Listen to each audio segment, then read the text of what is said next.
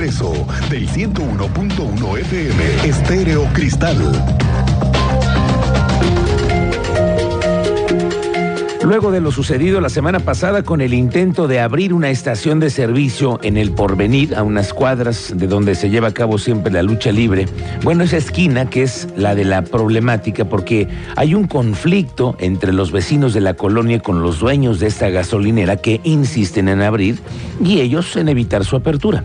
Hoy por lo pronto el gobierno municipal nos lo dijo la semana pasada aquí el secretario de gobierno Arturo Molina que no permitirían actos de violencia por parte de ningún empresario y por eso les cerraron y se ve difícil que puedan volver a abrir, dado que el municipio no les va a renovar la licencia de funcionamiento, al menos eso fue lo que dejó entrever la semana pasada aquí Arturo Molina en este espacio. Bueno, no conformes van a seguir las broncas. ¿Por qué? Porque ahora los funcionarios del alcalde Nava van a ser acusados por omisión. Tú sabes más de esto, Andrea Martínez. Muy buenas tardes, bienvenida.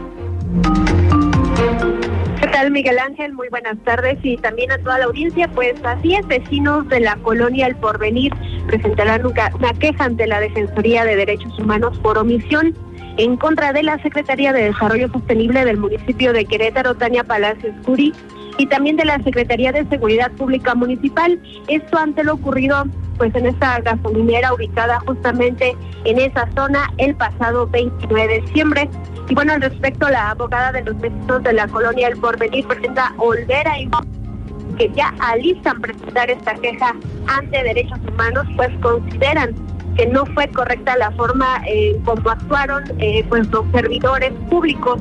Asimismo, eh, dio a conocer que justamente derivado de estos hechos del 29 de diciembre, el pasado viernes presentaron una denuncia también ante la Fiscalía General del Estado por daños a tres vehículos y también por el delito de lesiones a la presidenta del Comité de Vecinos. Denuncia que nos eh, señalaron ampliarán esta semana también por apología del delito. Escuchemos esta información que nos compartía la abogada de los vecinos de la colonia El Porvenir. Claro, se va a presentar, se está preparando las, denuncias, pero además en contra de los servidores públicos omisos también. Eh, sí, incluyendo la secretaria, ella es la que está firmando al parecer la licencia de funcionamiento. Eh, eh, va a ser en contra de eso, evidentemente de la omisión de, de seguridad pública por no atendernos y principalmente el personal de desarrollo bueno, también en rueda de prensa los vecinos del Porvenir denunciaron que desde estos hechos ocurridos a la gasolinera de la semana pasada no se ha acercado alguna autoridad ni estatal ni municipal con ellos. Por ello, bueno, pues reiteraron esta petición al municipio de Querétaro para que se dictamine de manera final la no operación de esta gasolinera, la cual revelaron pertenece a un empresario de nombre Martín Gómez Robledo y quien al parecer pues fue quien contrató al grupo de choque para amedrentar a los vecinos, además de que, bueno, ellos en esta rueda aseguraron que temen que este empresario pueda ampararse para, para lograr poner en marcha esta gasolinera.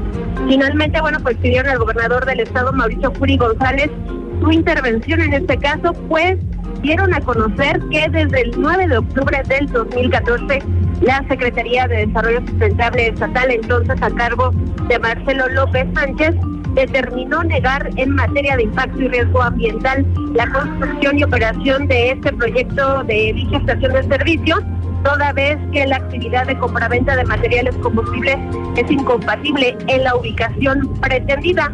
Dictamen ambiental que aseguraron, bueno, pues a la fecha sigue vigente. Esta es la información, Miguel Ángel.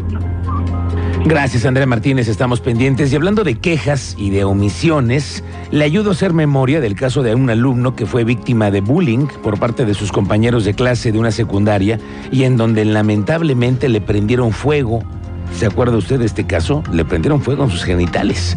Un tema que lamentablemente fue pues un hecho que causó muchos daños, incluso a la comunidad estudiantil. Bueno, pues le cuento que ayer, ayer 2 de enero, la Comisión Nacional de los Derechos Humanos emitió una recomendación en la tarde a la Fiscalía General del Estado y a la UCEBEC por omisiones en la investigación de actos de violencia contra este estudiante de secundaria y las autoridades escolares fueron negligentes y omisos en el cuidado de la menor de edad. Así reporte, eh, es el reporte de la comisión. Vamos a ver qué es lo que dicen en la fiscalía sobre este hecho que todavía sigue en investigación. Ante la falta de espacios y saturación también de comerciantes en el centro de la ciudad, la autoridad municipal ha tenido varias estrategias. Una ha sido la de dotarles de estos días de mucho turismo, de darles espacios en jardines y plazas públicas para vender artesanía y una que otra piratería de bolsas, también hay que decirlo.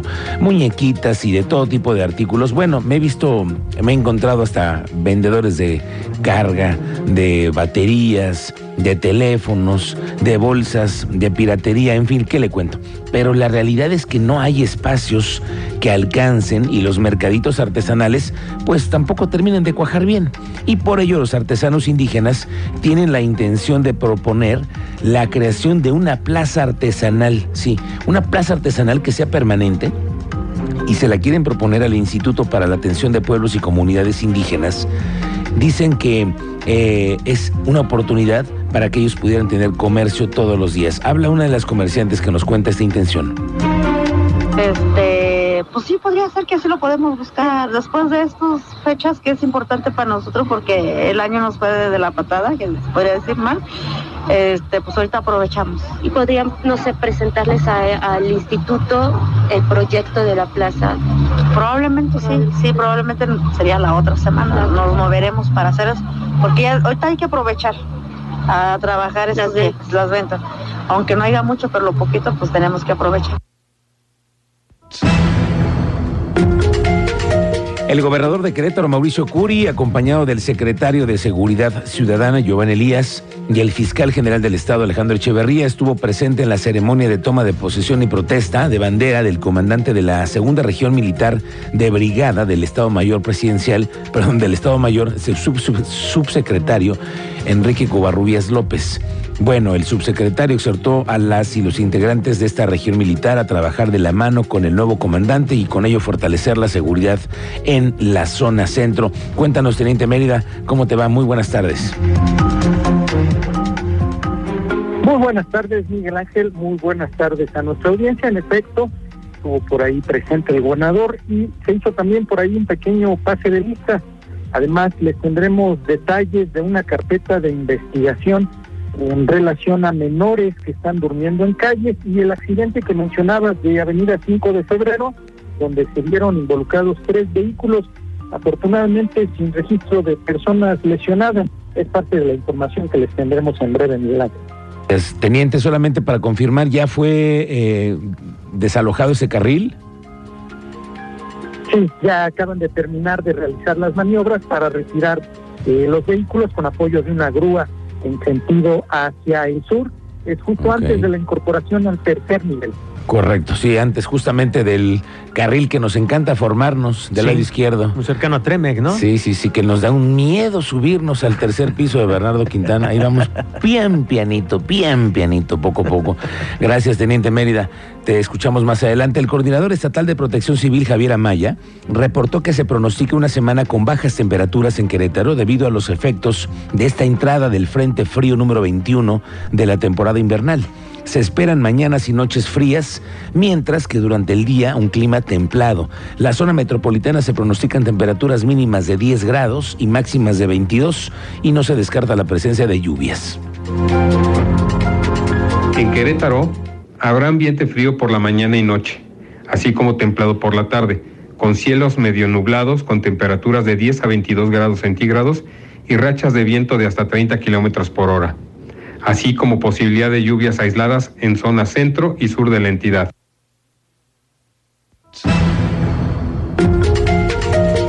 Ayer le contaba de lo que se dio en la Suprema Corte de Justicia de la Nación con la elección de la nueva presidenta que estará al frente, Norma Piña, la ministra que está al frente de la Suprema Corte de Justicia de la Nación, que no era precisamente la candidata del presidente, pero bueno, no todas las jugadas le pueden salir a López Obrador. Lo cierto es que también hubo reacción a Querétaro, la magistrada presidenta del tribunal, es decir, su símil, pero en Querétaro, la maestra Mariela Ponce, sostuvo que el nombramiento de la ministra Norma Piña fortalecerá la independencia de este órgano. Recordemos que el día de ayer lunes fue designada como nueva presidenta del máximo tribunal constitucional del país. Sostuvo que su nombramiento llena de esperanza a los juzgadores de México. Eso es la esperanza que, ah, y, lo vemos de esa manera, su designación como el, fortalecer y luchar por la independencia como debe de ser la Corte.